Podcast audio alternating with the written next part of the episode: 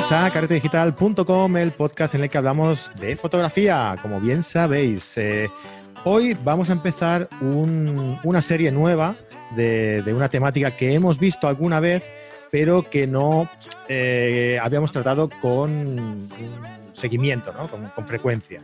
Eh, ahora pues tenemos al compañero aquí, a Jorge Ciscar, que está con nosotros. Hola Jorge. Muy buenas a todos. ¿Qué tal? ¿Cómo estás? Bien, aquí eh, ya sabes, grabando por la noche cuando se puede, intentando no hacer mucho ruido y, bien, bien. Encantado de estar aquí con vosotros otra vez. Buscando cualquier hueco, ya sabes cómo va, cómo va esto. Claro, eso va así. Bien, pues eh, decía que vamos a hablar de una forma más seguida de fotografía de viaje, ¿no? Ah, ¿Y por qué? ¿Por qué hemos pensado esto? Bueno, lo primero, pues teniendo a Jorge aquí, eh, que tiene eh, un curso con nosotros dentro de la plataforma de cartel digital, pues hombre, yo creo que eh, la fotografía está, como hablábamos en el podcast de, tu presentación, si, si recuerdas, Jorge. Sí, sí. La fotografía está muy ligada al viaje, ¿no? Y entonces hemos dicho, pues, qué mejor eh, que hablar de fotografía de viajes de forma más seguida en el podcast, ¿no? Entonces, eh, se lo hemos comentado a Jorge y Jorge nos ha dicho pues que sí, que no hay ningún problema. Y entonces, pues mm, de vez en cuando, como vamos tratando nosotros con nuestros colaboradores, lo vamos a tener por aquí contándonos cositas sobre fotografía de viaje. Otra razón más es porque estamos de enhorabuena y hemos incorporado el podcast eh, en otra plataforma más. Os explico. se pusieron en contacto con nosotros la gente de radioviajera.com. Para ver si, bueno, tienen una, una, cadena de radio digital en la que eh, tienen programas eh, muy interesantes, os lo aconsejo, eh, sobre, sobre viajes. Y les faltaba, pues, hablar un poquito de fotografía de viaje y demás. Y se pusieron en contacto con, con nosotros, pues, para eso, para la gente que, que esté interesada en fotografía, quieran aplicar esas nociones de fotografía que nosotros explicamos en el podcast en sus viajes, pues aprovecharan ¿no? y pudieran escuchar nuestro podcast.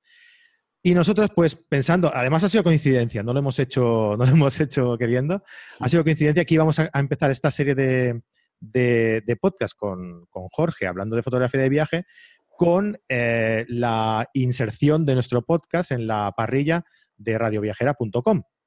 Así que hemos decidido empezar eh, con un podcast hablando de fotografía de viaje con Jorge. Le he llamado, oye Jorge, vente para acá que vamos a hablar de, fotografía de viaje y vamos a cambiar un poco el esquema normal que tenemos. O sea, nosotros tenemos un esquema en el que eh, realizamos un podcast, lo publicamos en nuestra plataforma de carrete digital y esos podcasts van a ser los que luego eh, escucharéis en la plataforma de Radio Viajera.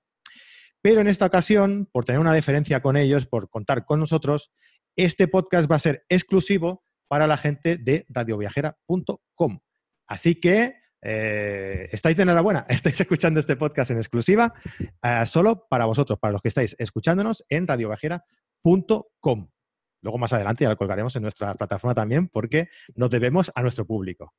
Bien, después del rollazo este que os he pegado, eh, que tengo aquí a Jorge esperando que, le dé que le dé el turno ¿no? para hablar un poco. Ah, bueno, eh, Jorge tiene en nuestro, en nuestro plataforma, como os he comentado, ah, un, un videocurso, ¿no? Un curso donde habla de fotografía de viaje.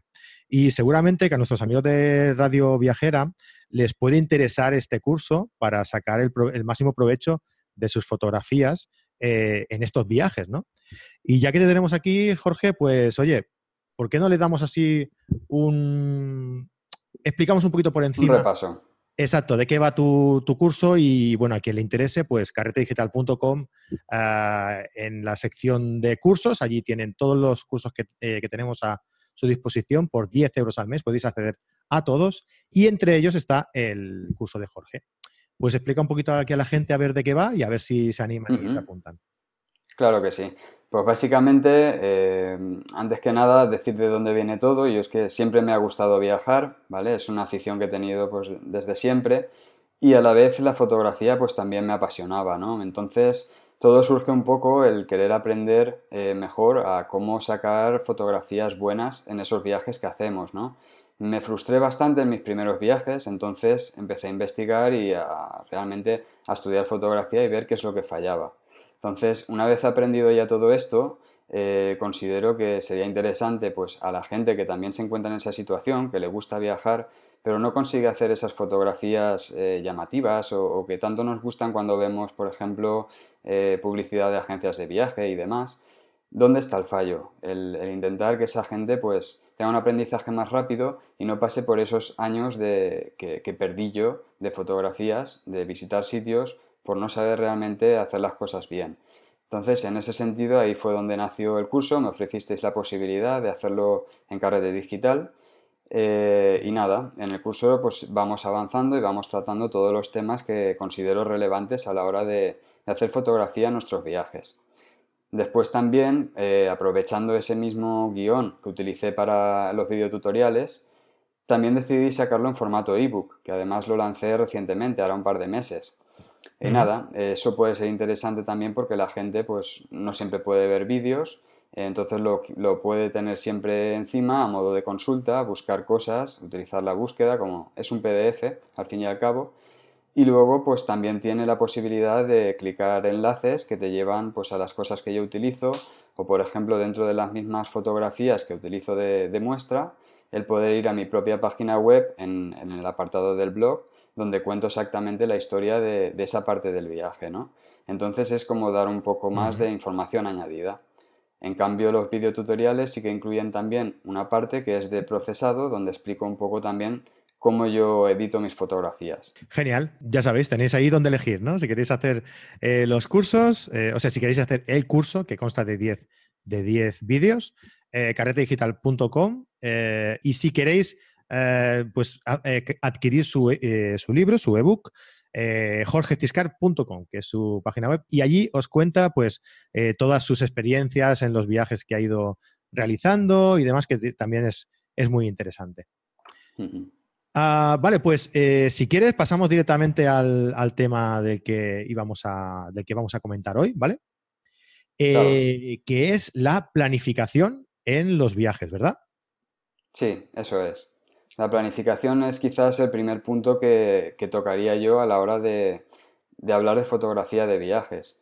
Es un punto muy importante, sé que es eh, a veces un poco rollero, porque tú lo que quieres es irte de viaje y punto y disfrutar, pero es muy interesante por las siguientes razones que veremos ahora, hoy en este podcast.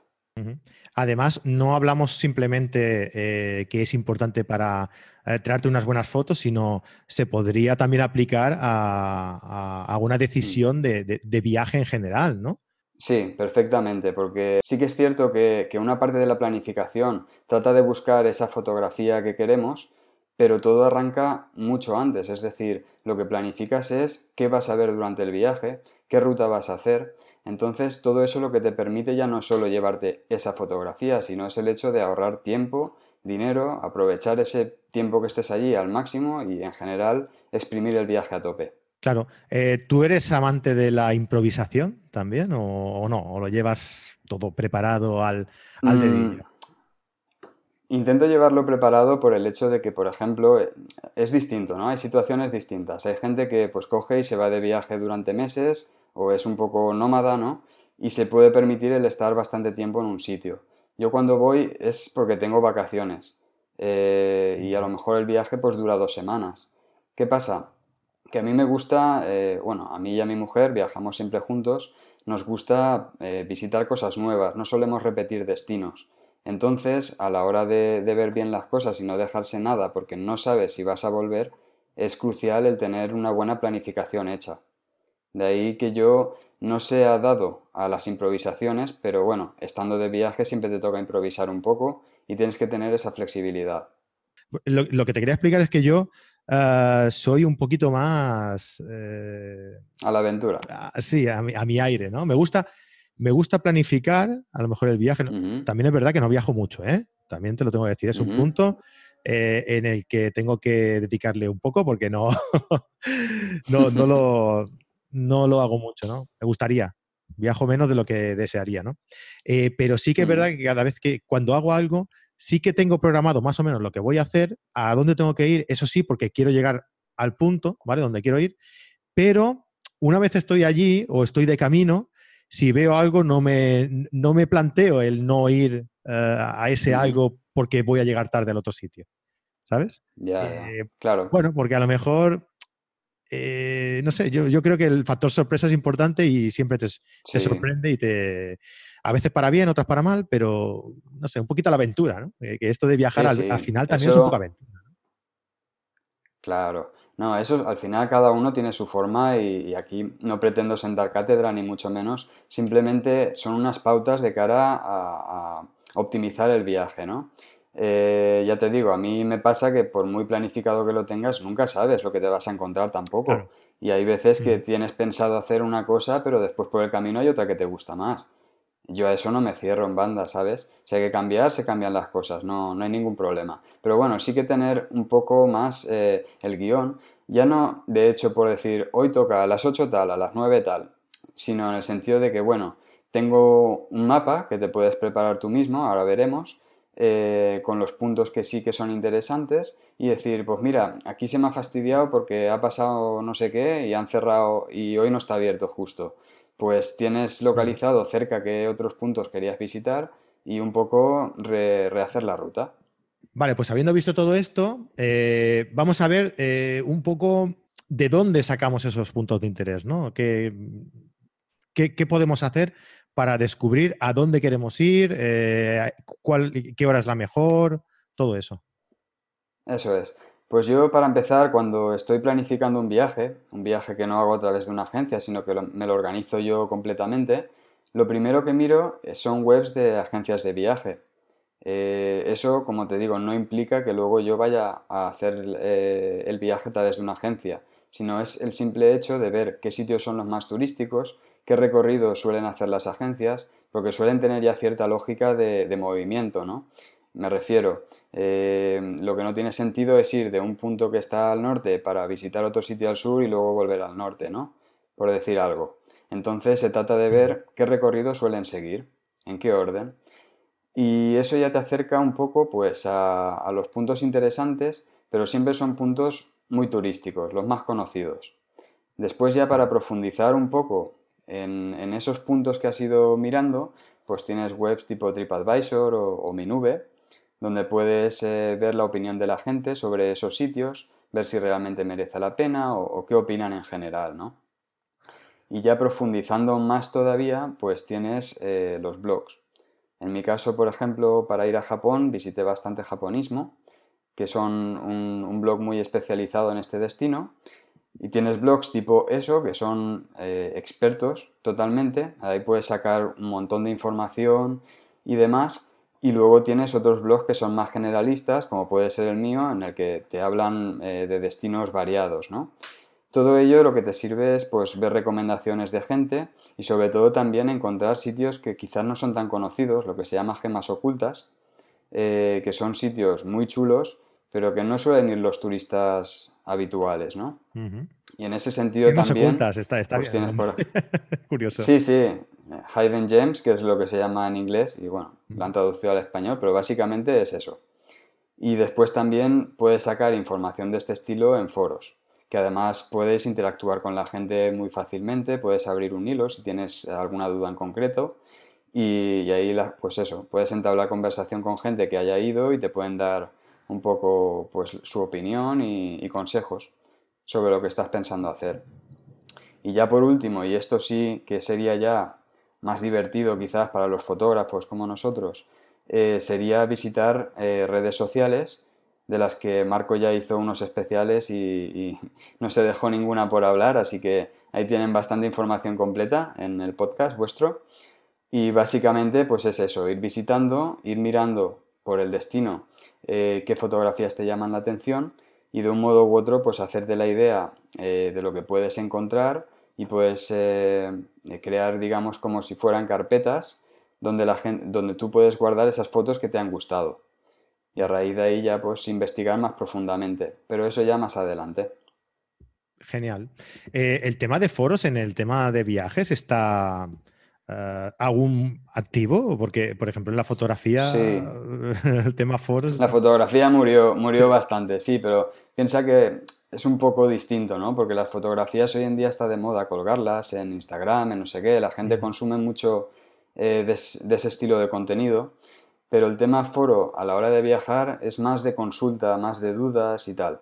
Entonces, eh, sí, sigue tirando. No te sé decir si de la misma forma que años antes, porque yo esto lo he empezado a utilizar pues hace 4 o 5 años, pero sí, yo veo movimiento. El que suelo utilizar bastante es los viajeros y allí pues tienen subforos en función del destino y todo eso y se sigue moviendo. Ah, pues muy bien. No, está bien. Es los foros eh, son un formato que a mm. mí mm, personalmente me, gusta y me parecen muy, muy útiles y muy, prácticos.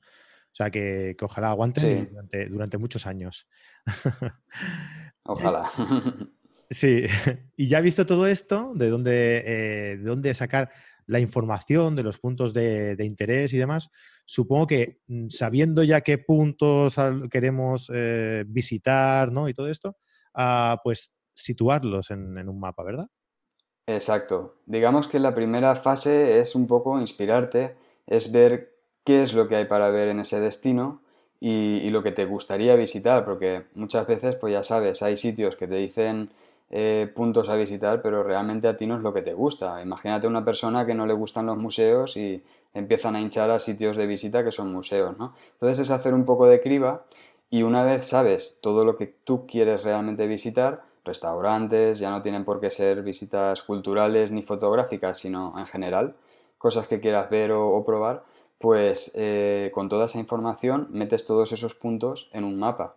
Y ahí la ventaja es como te comentaba, pues el poder también a la vez no tenerlo todo cuadriculado, sino el, simple hecho también de improvisar, de que te encuentras un día en el que pues a lo mejor por lo que sea no puedes llegar a tal punto que tenías previsto, o está cerrado, o lo que sea, mil cosas que pueden pasar, y entonces teniendo ese mapa, que además lo tienes en la palma de la mano, porque hoy en día todo el mundo tenemos un smartphone, pues lo puedes consultar y ver qué otros puntos te quedan cerca para rehacer un poco la idea que tenías ese día y, y ver eh, de qué modo salvar el día. No tienes que perderlo ni, estar perdiendo tiempo a ver qué hago. Claro.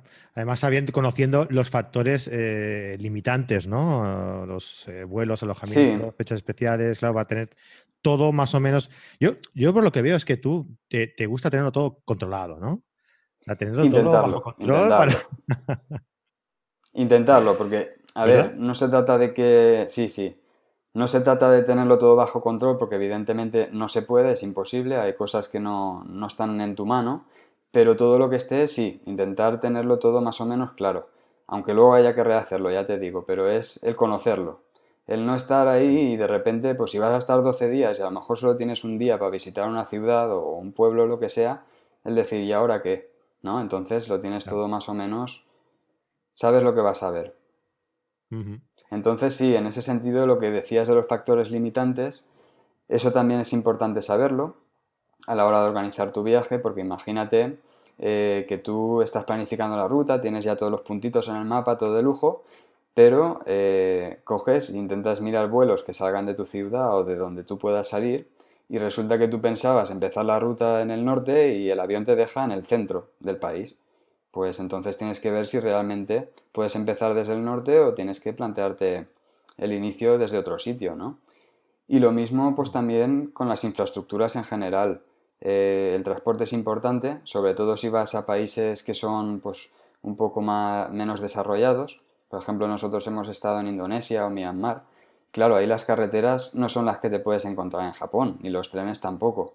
Entonces, a lo mejor para distancias cortas de 200, 300 kilómetros, tienes que hacerte 5 o 6 horas en tren o igual no puedes llegar desde donde estás, ¿sabes? Entonces todo eso es muy importante. Igual tú cuentas con que de aquí me voy allá y luego resulta que no, que pierdes medio día de viaje o directamente no puedes ir.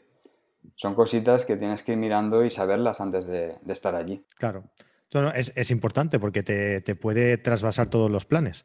El, hecho de que llegues a un sitio, ostras, pues yo quería ir de aquí a allá, pero resulta que, no hay tren o, hay otro medio que, voy a tardar, me va a durar un día más, ¿no? A, la hora de llegar. Claro, todo eso lo tienes que tener controlado, porque si no. Exacto.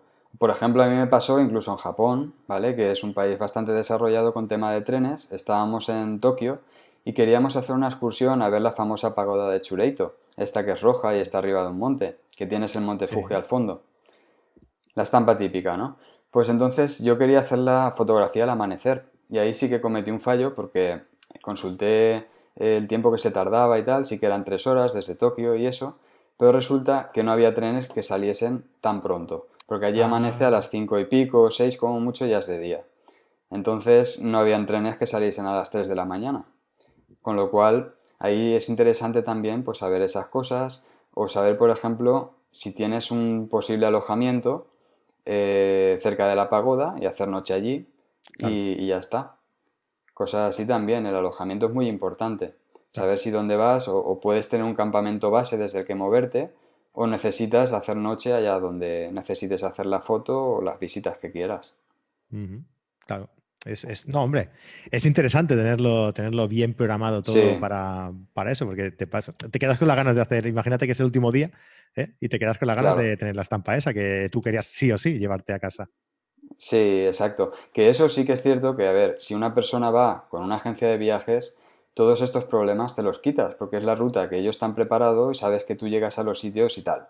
Pero cuando tienes inquietudes como pueda ser el tema fotográfico, que tú ya sabes que para sobre todo tema de paisajes y tal, necesitas estar a cierta hora, eso es crucial, es algo que marca la diferencia en, la fotografía, ¿no? Pues puede hacer que eso se te vaya al traste. Entonces no tiene mucho sentido planificar mucho unas cosas para luego dejarse esos vacíos que no te permiten hacer esa foto que quieres. Claro, lógicamente.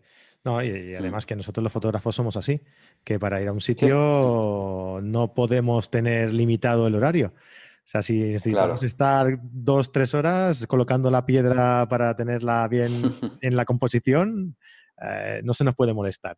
Eh, como prueba de eso, nuestras mujeres, puede, mujeres pueden dar eh, fe de Mira, pues ahora que lo dices, ese es otro de los motivos que, que, te lleva a hacer una buena planificación, sobre todo para gente como nosotros, ¿no?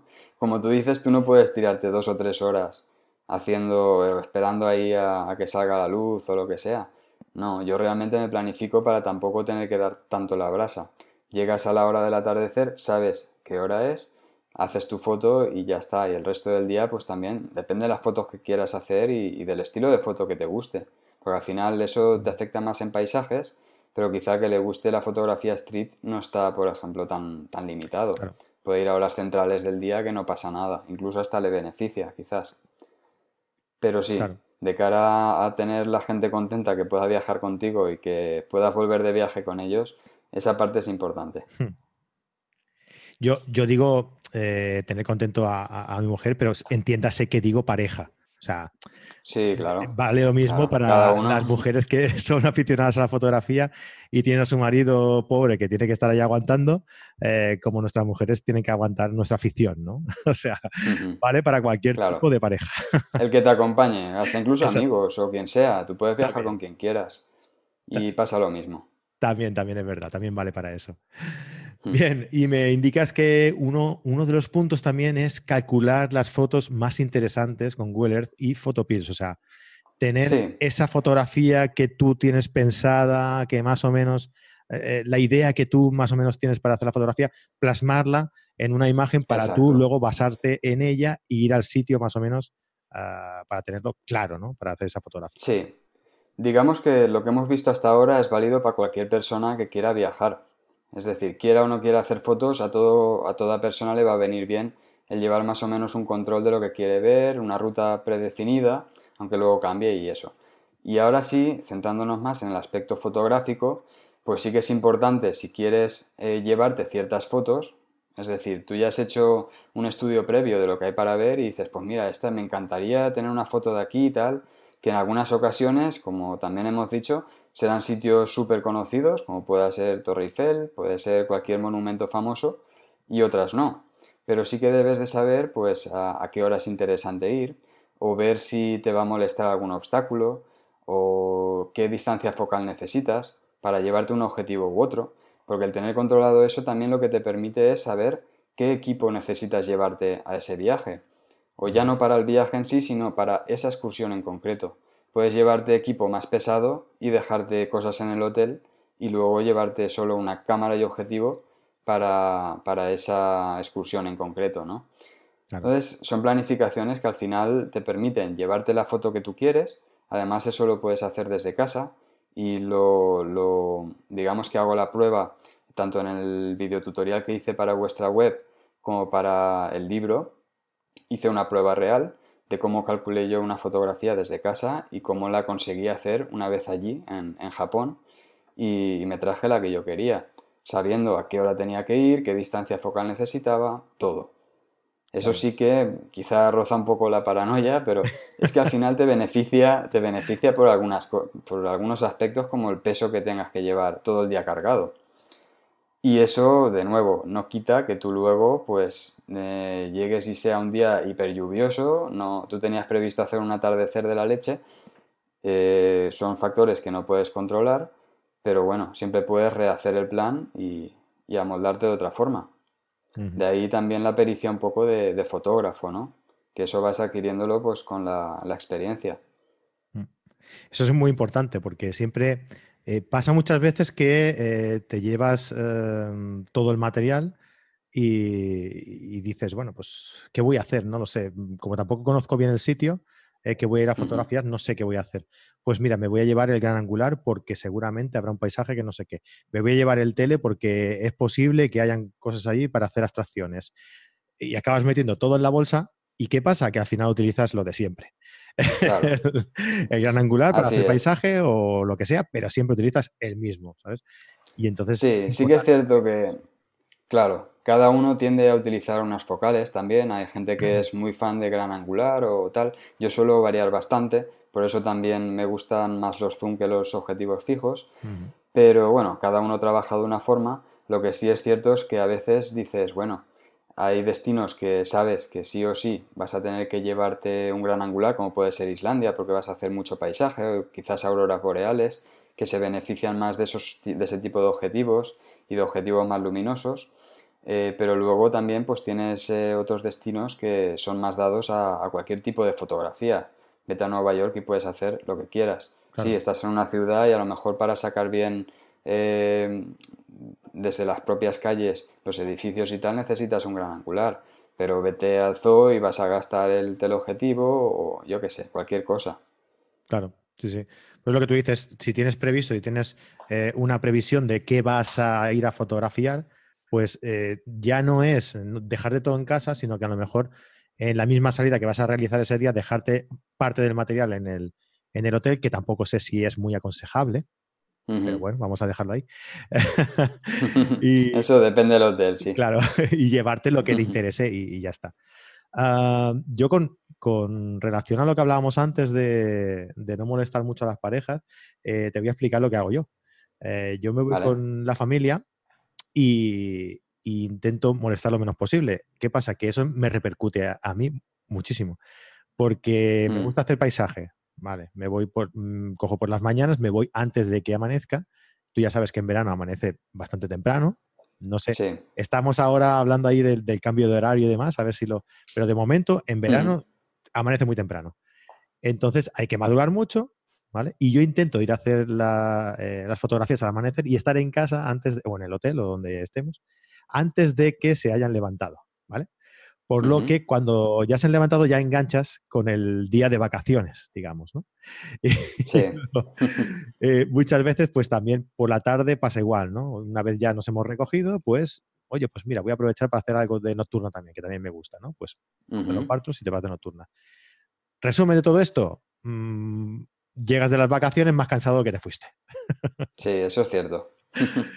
Pero bueno, vale, pues genial. Pues yo creo que estos cuatro consejos que hemos dado aquí para hacer el primer programa está muy bien. Seguiremos viendo otros, otros consejos más en, próximos programas contigo. ¿De acuerdo, Jorge? Muy bien. Y una, una pregunta más, mira, antes de acabar. Dime un sitio, un sitio que, mm, que te gustaría mucho ir de, viaje allí, que fotográficamente sea muy atractivo y el primero que te venga por la cabeza. Vale, el año pasado tuve que aplazar Canadá. Me gustaría ir. Me encantan las zonas esas de las montañas rocosas, a mí el contacto en la naturaleza me encanta. Y los últimos años, eh, por H o por B, hemos ido a, destinos más cálidos, Y a mí la verdad es que lo paso bastante mal en zonas tropicales porque llevar equipo y todo lo demás, eh, el peso, al final acabas sudando nada más sales del hotel. y, es una sensación que no me gusta. Entonces, la zona así fresquita y tal, y, tan las zonas naturales como puede ser Canadá o quizás los parques nacionales de, de Estados Unidos, sería una zona que me gustaría ir. Vale. O sea, a ti lo que te gusta es zonas donde haya naturaleza, ¿no? Sí, sobre todo. Sí que es cierto que las grandes ciudades considero que, tienen también mucho para ofrecer.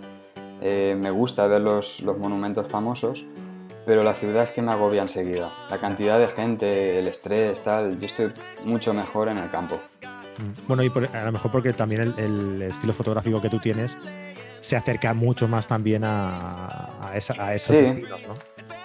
Sí, aunque fíjate que, mucha gente eh, me ha hecho especial mención a mis fotografías en ciudad, ah. paisajes de ciudad, paisajes urbanos. Eh, y es cierto, no sé por qué, pero parece que, los hago mejor. Pero me gusta más el contacto con la naturaleza. Vale, ¿y qué te parece Dolomitas? Me parece un destino muy interesante. He visto fotos y la verdad es que pinta muy muy bien. Sería un sitio que me gustaría ir también. Además pilla cerquita, estaría guay ir. Pues bueno, vamos planteándolo. Vamos dándole vuelta. Sí, ¿Eh? sí, pensaremos a ver. Muy bien, Jorge. Oye, muchísimas gracias por estar aquí y nada, eh, bienvenido a, miembro colaborador habitual de Carrete Digital, del podcast de Carrete, de Carrete Digital. Y bueno, y un saludo también a la, a la gente de Radio, de Radio Viajera. Muchas gracias a vosotros por invitarme igualmente un saludo a todos. Un abrazo, Jorge. Un abrazo. Muy bien, y a todos los oyentes, pues nada, como siempre, ya sabéis, eh, nos podéis encontrar en cartedigital.com y podéis eh, descargar el podcast en todos los medios habituales, iTunes, iBox, Podbean, yo qué sé, en todos. En los que nos busquéis, ahí estamos. Incluso en YouTube. Así que pasaos por ahí, daos una vuelta, suscribíos al canal y por ahí estamos. Un saludo, que paséis una buena semana, un abrazo y buenas fotos. Adiós, adiós.